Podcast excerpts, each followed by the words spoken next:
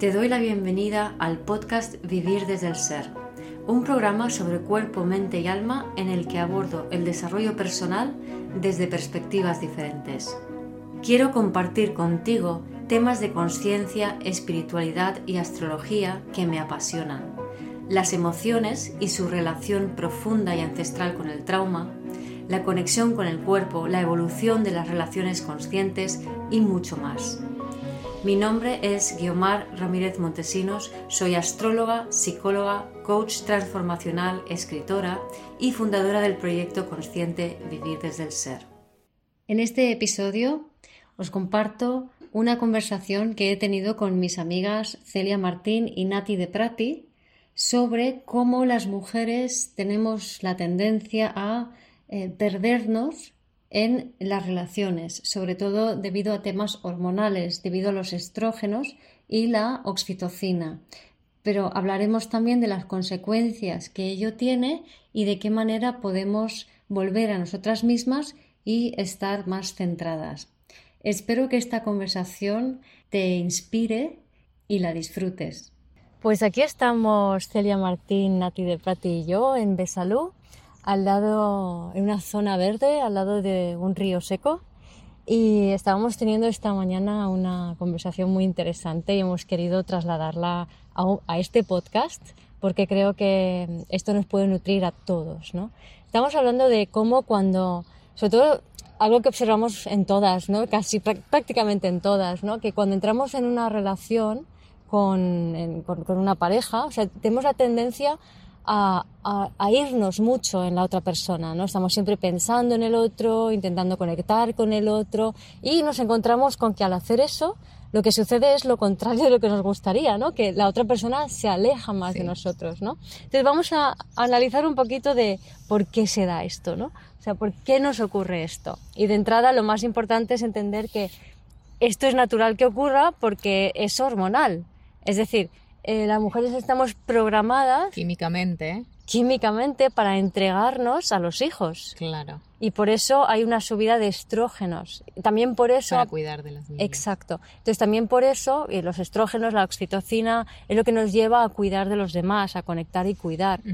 Pero si no somos conscientes de cómo las hormonas operan en nosotros, se nos va un poco de las manos, ¿no? Pero yo creo que es importante que vamos a desgranar y hablar de esto, que lo podamos entender para no desde la culpa, sino desde la comprensión y la aceptación de que la biología es así, empezar a hacerlo diferente. Poniéndole conciencia a esto, ¿no?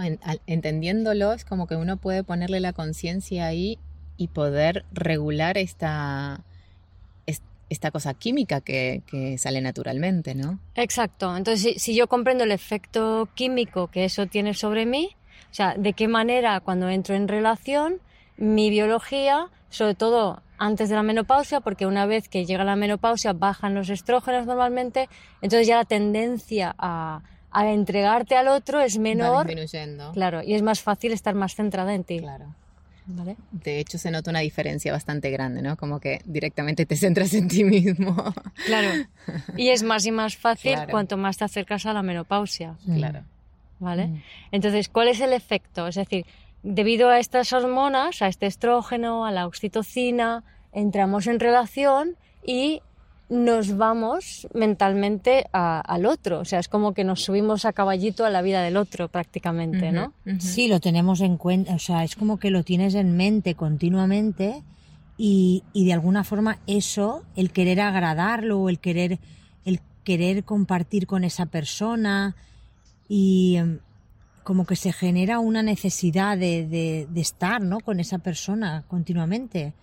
Hmm. Y entonces eso te saca de ti, te hmm. saca de tu centro de qué es lo que tú realmente quieres hacer, qué es lo que tú eh, realmente te apetece y, entonces empiezas a, hacer por y para el otro. Sí, que es cómo tratarías a un hijo realmente. Claro. Porque esas hormonas están para eso. Claro. Y entonces conviertes a tu pareja en un niño.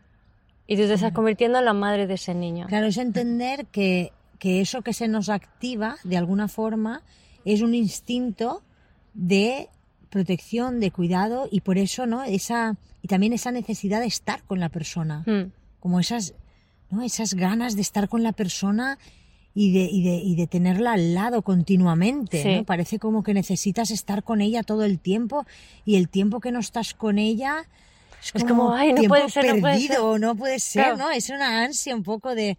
Y hay que entender ahí que estamos hablando de un instinto maternal como tiene una Mm. madre cuando tiene un bebé que por supuesto no puede separarse de Sí. él. Es Necesita estar continuamente mirándolo, observándolo para asegurarse que está bien, que no se va a ir de ahí. Claro, entender que esto es biológico y es lo que sucede en las relaciones de pareja. Claro, claro.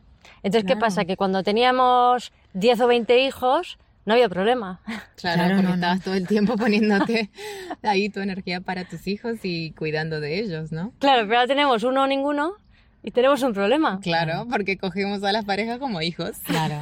Y además no nos sentimos bien porque ahora queremos estar en nuestro centro que ya sabemos lo que es y se está muy bien. Cuando Sí, le pones a un poco partir más de de- conciencia Bueno, A partir de cierta edad, a partir de cierta A edad partir de cierta edad. y conciencia. y conciencia. Pero luego se da la paradoja de que, eh, o sea, por un lado, te quieres maternar a tu pareja, pero por otro lado, quieres que tu pareja te materne a ti. Ah, eso sí. o sea, quiero que me haga reír, quiero que sepa lo que necesito, quiero que me cuide. O sea, solo le falta decir, quiero que me cante y me ponga a dormir. Todas las noches me dé un besito en la frente. O sea, es como que estamos, o sea, nos estamos vinculando con las parejas como si fuera esta relación madre-hijo. Y los roles como que van Sí. Mezclándose, van confundiéndose un poco, ¿no? Es Totalmente. como se desvirtúan un poco las relaciones. se desvirtúa totalmente, Totalmente. porque se convierte en algo biológico, eh, des- por, así decirlo, Confuso. sí, confuso o desbocado, fuera del lugar, ¿no? Sí. Pero es que además se da la, la- la cosa de que, por ejemplo, si tú entras en relación con alguien y tú estás pensando, sobre todo vamos a poner el ejemplo de eh, chica con chico, porque el tema hormonal es más exagerado y se nota más claramente, ¿no? Entonces, si una mujer se enamora de un hombre, y empieza a estar ahí, ahí pensando en él, pendiente de él, porque los chicos son muy claros en ese sentido. Si sus hormonas no le llevan a eso, entonces cuando te ven están encantados de la vida y cuando te- no te ven se olvidan de ti, Claro.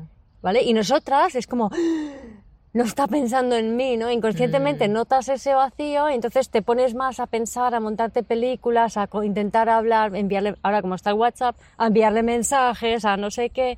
¿Y qué, qué genera eso? Claro, ahí no, no nos damos cuenta de que hay otro producto biológico de las relaciones, o energético, por así decirlo, que es que cuando entramos en una relación de intimidad, que por intimidad no digo sexo, sino digo acercamiento, apertura íntima, que puede ser con o sin sexo, pero lo que ocurre es que se activan todas las memorias celulares que hay en común. Es decir, tu trauma saluda Tus al trauma del otro. claro. Entonces lo que tengas en común con el otro se, va, a poner ahí a... a sí. intensificar. Claro, va a salir a la luz, se va a ver y nosotros lo que hacemos es que lo interpretamos como que el otro ha hecho esto, mira lo que me hace, mira no me hace caso, mira es que resulta que no era esto lo que yo quería en una relación, no era... Nos Todo vamos esto- un poco a todo sí. lo que son las, las conductas y a, y a interpretarlo como que el otro me está dando o no me está dando lo que yo quiero, lo que yo necesito. Claro, sin Sí, sí. entender que esa respuesta que tiene el otro y la que tienes tú es simplemente una respuesta del sistema nervioso. Claro. Es decir, si tú eh, abrumas eh, in- emocionalmente a otra, o energéticamente a otra persona, Sí. esa otra persona lo más normal es que actúe alejándose y separándose. Porque cualquier ser humano, ante una abrumación estimular, se disocia y se separa de sí mismo, con lo cual también se separa de la persona que tiene delante, muy a su pesar muchas veces, ¿no? Claro. ¿Vale? Entonces, ahí está interesante encontrar, o sea, reconocer primero nuestra biología, cómo funcionan nuestras hormonas, nuestro sistema nervioso, para entender cuáles van a ser nuestras conductas y las conductas del otro.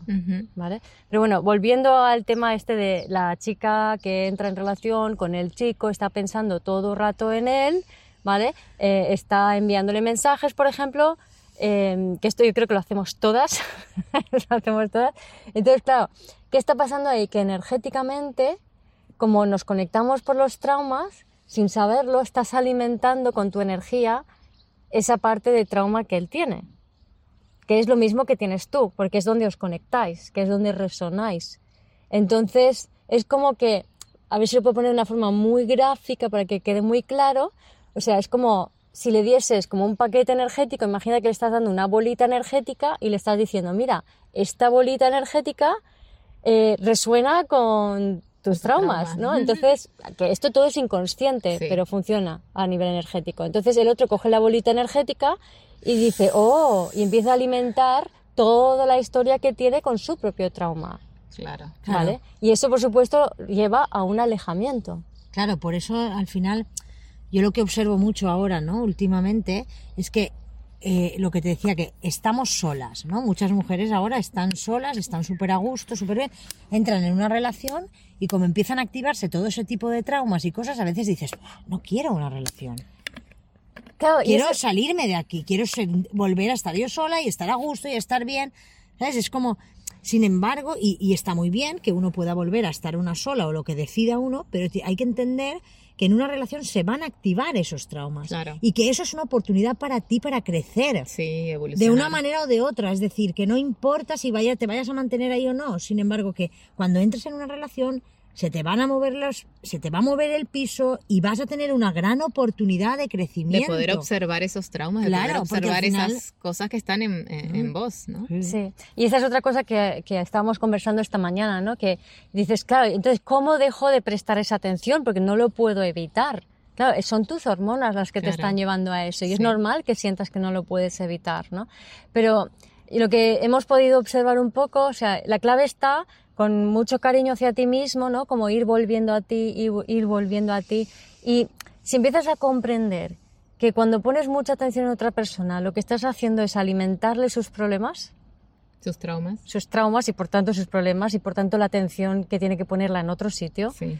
Entonces te das cuenta que es contraproducente. Entonces es como mucho más fácil decir, ah, vale, esto que estoy haciendo genera este efecto, no lo voy a hacer, voy a pensar en mí. Sí, y al margen de eso igualmente es volver hacia ti, es como sentirte en tu centro, ¿no? Porque cuando, cuando estás ahí en, en el, en, en la otra persona, dejas de sentirte, Sí, ¿no? Entonces cuando no te sientes, es una sensación muy... muy desagradable, Desagradable. comparando cuando, cuando estás en ti. Claro. Entonces aquí es donde podemos como eh, afinar, ¿no? Mm. Si yo me hago consciente de la diferencia de estar fuera de mí y, de, y cuando estoy en mí, me voy a sentir tan bien cuando estoy en mí que entonces eso me va a reforzar el hecho de volver a volver mí. a ti. Va a ser cada vez más fácil. Entonces, Sí. primero, síntomas de estar fuera, ¿no? Pues primero que estoy pensando en la otra persona y en su vida y no en mí. Sí, en lo que quiere el otro, en qué quiere que hacer el otro, qué podría hacer para el otro, en no voy a hacer esto por si el otro. Sí, o, voy a esperarme a claro, que voy a esperar a que el No. otro me lo dé, voy a esperar a que el otro haga, voy a... O Sí. también buscar el significado, ¿no? Que por qué hace o deja de hacer tal cosa. Analizar. Analizar, Analizar. ¿no? O sea, esto es por tal cosa, ¿no? Ahí estoy fuera de mí, claro. ¿no? Luego, físicamente, se nota ansiedad, por ejemplo. Mm, Las Sí. obsesiones también son síntoma de estar muy fuera de ti, Sí. ¿no? Entonces, cuando sintamos estas cosas, es como, vale, uy, aquí estoy fuera de mí, aquí no estoy bien. O sea, porque a veces decimos, no, es que está muy guay, porque fíjate, porque em, yo qué sé, es como jiji, jaja, a veces puede ser divertido cuando estás enamorada y todas esas cosas, pero En el fondo no. en el fondo, En el fondo no es nada No. divertido. no. Cuando tienes 20 años puede que sea divertido, pero Sí. a partir de los 40 ya no. De los 30 también. De los 30 también.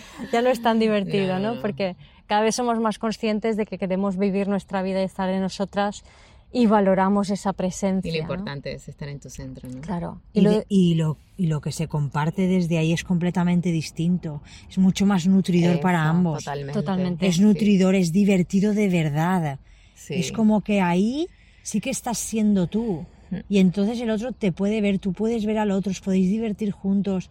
Eso es otra cosa, ¿no? Claro. Mucho más. Se vive la vida. Sí. Se vive la vida. Claro, y además es que para establecer un contacto con el otro tiene que ser como un baile, ¿no? De nos acercamos, nos alejamos, nos acercamos, nos alejamos. Porque tenemos que ir poco a poco intercambiando, comunicando, conociéndonos, acoplándonos. Pero no, o sea, lo que solemos hacer últimamente en las últimas décadas las mujeres es, vale, me subo a tu vida. Y a- una cosa muy inter- interesante, claro, el tema de la comunicación es, es- es importantísimo en, en la pareja. Y en el momento en el que tú te sales de ti, lo que comunicas no es lo que realmente estás sintiendo.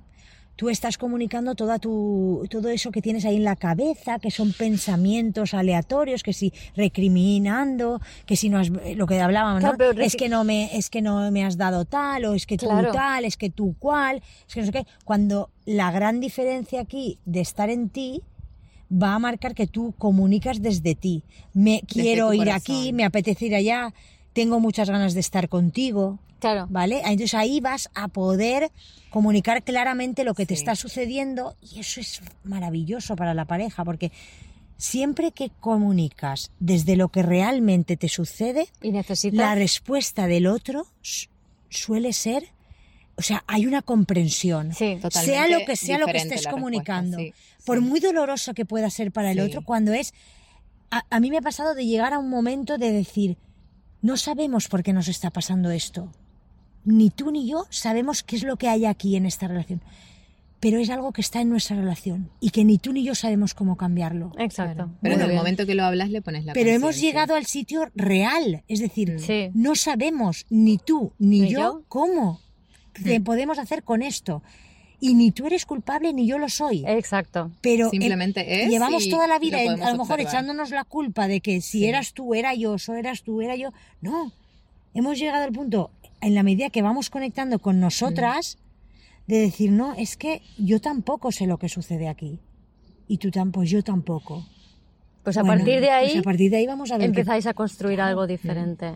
Pero- y ahí surge una comunicación claro. real. Y mm, algo que quería comentar antes también es que, que esto es algo que, que uno lo puede vivir en su, propio, en su propia experiencia desde uno, ¿no? El de sumarse a la vida del otro, pero también lo puedes proyectar, ¿no? O sea, puedes proyectar eso afuera y que el otro se sume, aunque las, las, em, las hormonas por ahí no tengan que ver con, con, em, con el- el- la parte masculina, pero la proyección al final hace que la situación se dé vuelta, ¿no? Y que al final, cuando ya lo puedas sacar de ti, lo proyectes afuera.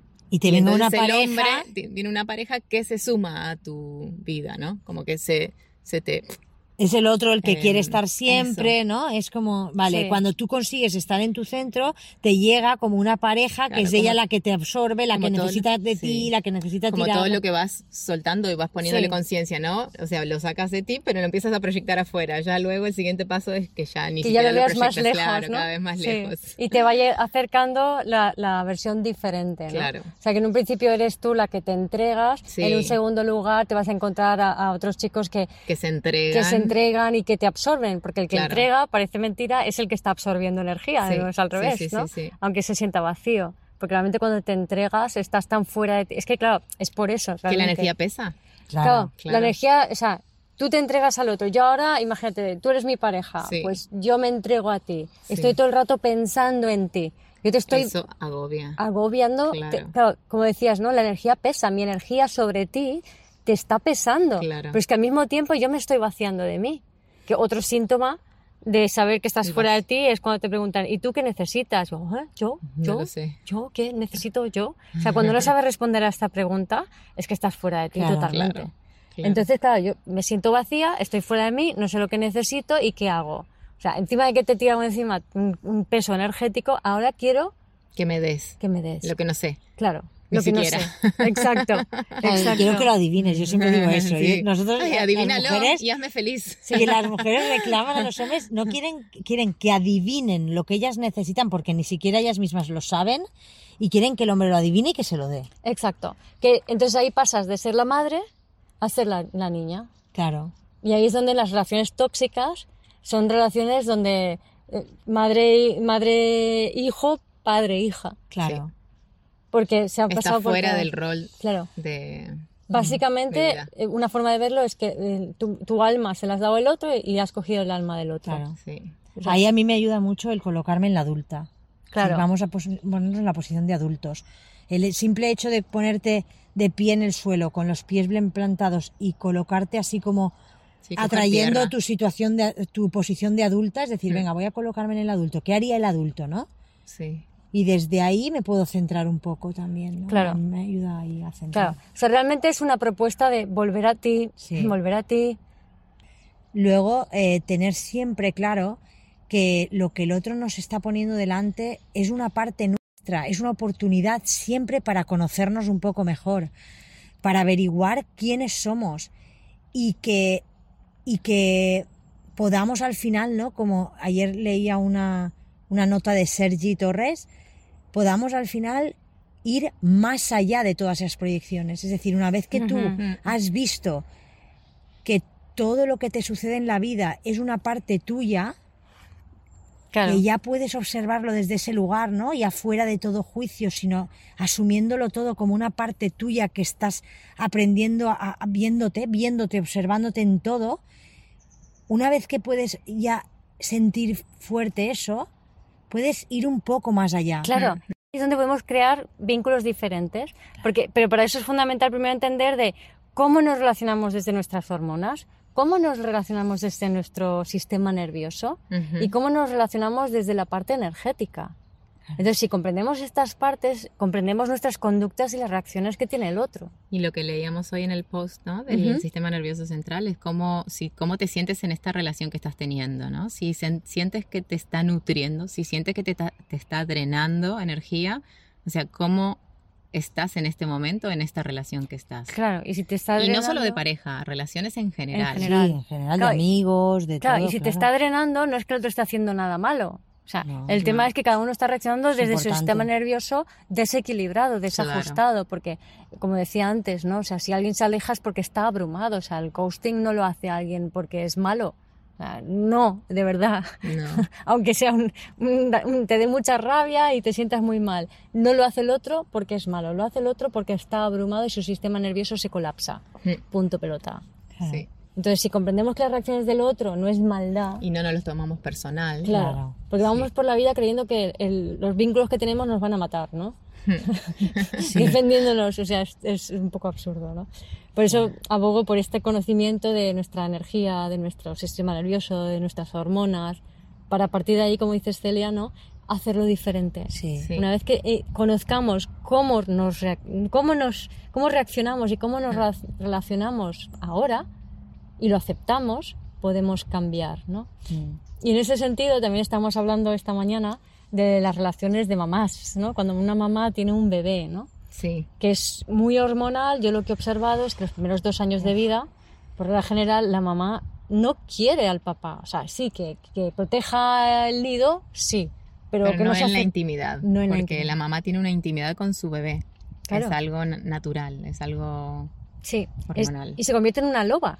Entonces realmente cuando el, el marido, el hombre, entra en el perímetro de protección, o sea, que se queda en el perímetro está bien, pero que una vez que entra dentro, o sea, un hombre no, porque huele a hombre, huele a caza, huele a testosterona, o sea, es como si testosterona yo no me puedo abrir íntimamente a mi bebé, entonces lo rechazo y protejo a mi bebé porque la testosterona es amenaza, es, es, riesgo. Entonces es un momento muy íntimo, muy, muy bajo en testosterona y lo que puedo sostener y tolerar son otras mujeres con hormonas bajitas, ¿vale? Pero no un hombre con mucha testosterona, porque entonces saltan todas las alarmas. Sí. ¿Y qué pasa? Que en esta sociedad ahora se ha puesto de moda el, el coparenting, ¿no? El, que, el que los, el padre esté tanto como la madre a disposición de, eh, o sea, criando el bebé y tal. Mm. Que sí, pero que primero hay que reconocer o sea, para, como decía que Celia. No funciona así químicamente. Claro, entonces si reconocemos. Y eso es importante.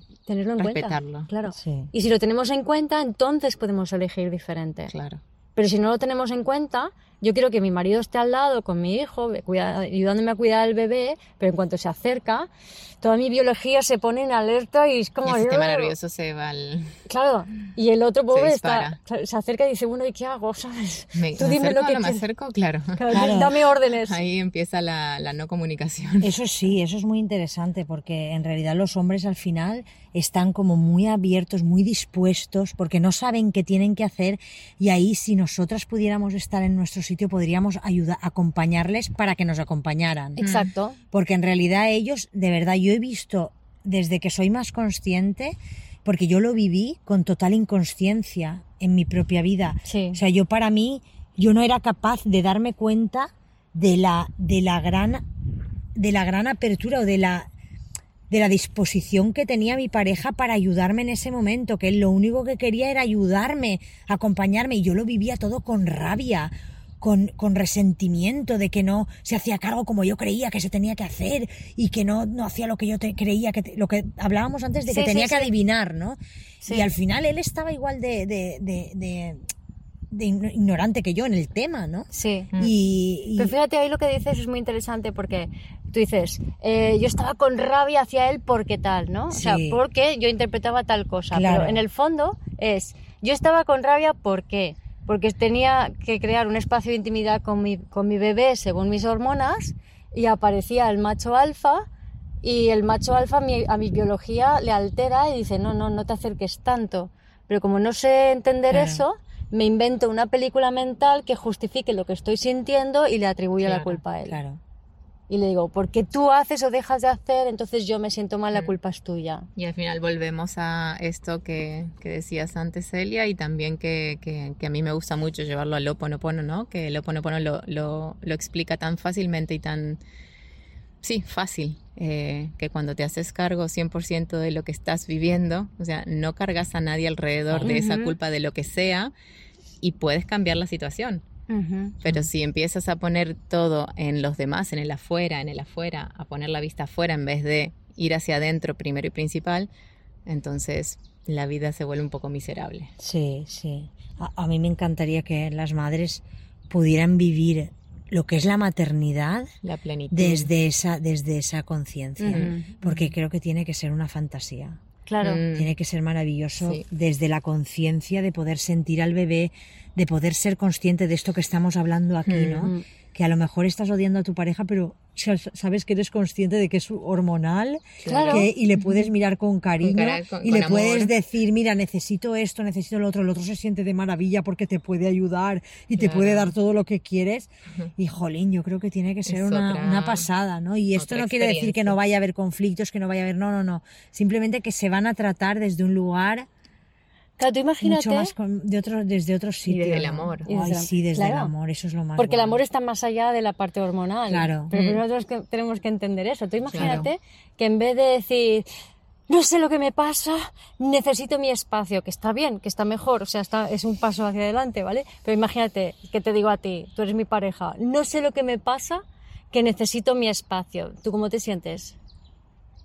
Yo siento que me quieres dejar, o a lo mejor, o que Claro. ahí está pasándote algo que ya no quieres estar conmigo, o lo claro, que sea. me estás, o sea, tú sientes que te estoy Excluyendo. Que me estás excluyendo, que claro. te estoy rechazando. Claro. Y esto se enseña como si fuera algo bueno y asertivo. Digo, no, perdona, esto no tiene en cuenta al otro. No, no, Mm. claro. Ahí no hay, ahí estás No. rompiendo la comunicación con el otro. Claro. Ahora imagínate que dices, wow, tengo una subida aquí de estrógenos y mi sistema nervioso está alterado, ayúdame.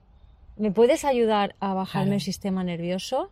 ¿Vale? A y que el otro- regularlo. a regularlo y que el otro sepa hacerlo mirándote a los ojos y diciéndote, Sintiéndose claro, uno al otro. sin miedo, sin sentirse rechazado, te dice, sí, cariño, estoy contigo. ¿no? Sin hacer nada más. Es Sin que no hay hacer que nada hacer más. nada Claro. más. Eso es lo que no sabemos que es así. ¿Qué tengo que hacer? no ¿Qué tengo hay que hacer? nada, nada, Nada, nada. simplemente estar. Sentir. Sentir y estar presente en el momento, ya está. Con el otro. Y ser capaces de sostener esa intensidad que hay cuando nos miramos a los ojos, cuando nos sentimos y Cuando no, bajamos al corazón. y no irnos a buscar pretextos para no sentir todo eso Mm, intenso claro. que al final es lo que estamos buscando todo el rato. Claro. O sea, si tú no puedes mirar a los ojos a otra persona, no hay intimidad. Porque a, a nivel del sistema nervioso, o sea, esa mirada a los ojos es el sistema parasimpático nervio vago frontal, que es donde hay intimidad. Si no puedes mirar a otra persona a los ojos, es que estás con el sistema nervioso alterado. ¿vale? Ujú. Entonces, necesitas volver a ti y regularte. Idealmente corregularte con, con tu pareja o las personas que tienes alrededor, pero si nadie sabe cómo funciona, pues es muy difícil que, Que tu pareja que está disociado te ayude a regularte. Claro. Claro. Así que cuanto más aprendamos de todo esto, Mm, más fácil va a ser no sentirnos culpables, no culpar al otro. claro. Y tener unas relaciones más sanas y Sí. amorosas. Sí, más amorosas sobre todo. Y más íntimas. Y es muy, es, es muy chulo, ¿no? Relacionarte desde, Desde ese desde lugar. ese lugar, sí, porque en las parejas al final se proyectan ahí todos los reproches, las rabias, todo. y a, a las personas que más queremos acabamos haciéndonos daño entre nosotros. Y luego no- lo pasamos mal con Claro, ese tipo de cosas. claro. Sin embargo, hacernos bien y tratarnos bien y cuidarnos bien, que se empieza por uno, lo que Sí. decíamos. Claro. Eso, eso O sea, cambia una vez que coges cosas, el hábito sí. de volver a ti, tú te puedes sostener por ti misma. Mm. Entonces ya cuando hay otra persona a tu lado que, que está disociada, tú puedes coger y decirle, "Mm, veo que tu sistema nervioso está un poco Alterado. alterado, necesitas ayuda, ¿vale? Te miro a los ojos, Te estoy aquí, te siento. ¿vale? Claro. Sé que lo que necesitas ahora es corregulación, estoy aquí, Mm, a lo mejor no tenemos, normalmente no tenemos que hablar. nada, claro. La voz nos ayuda a, a corregularnos, pero no es importante lo que digamos, porque si yo te doy un mensaje que tú tienes que procesar Hasta puedo ponerme mentalmente, a cantar. claro, eso es con la ideal. vibración de la, Eso es ideal. del canto podemos Eso es ideal. regularnos. Por eso las tribu, hay tribus africanas que lo que hacen es cantar al bebé desde que está en la barriga de mamá Sí. y cuando el bebé con, ya es niño y, y se altera o está Le nerviosito, ponen la canción. le cantan. Cantan. Sí. Le cantan y ya está.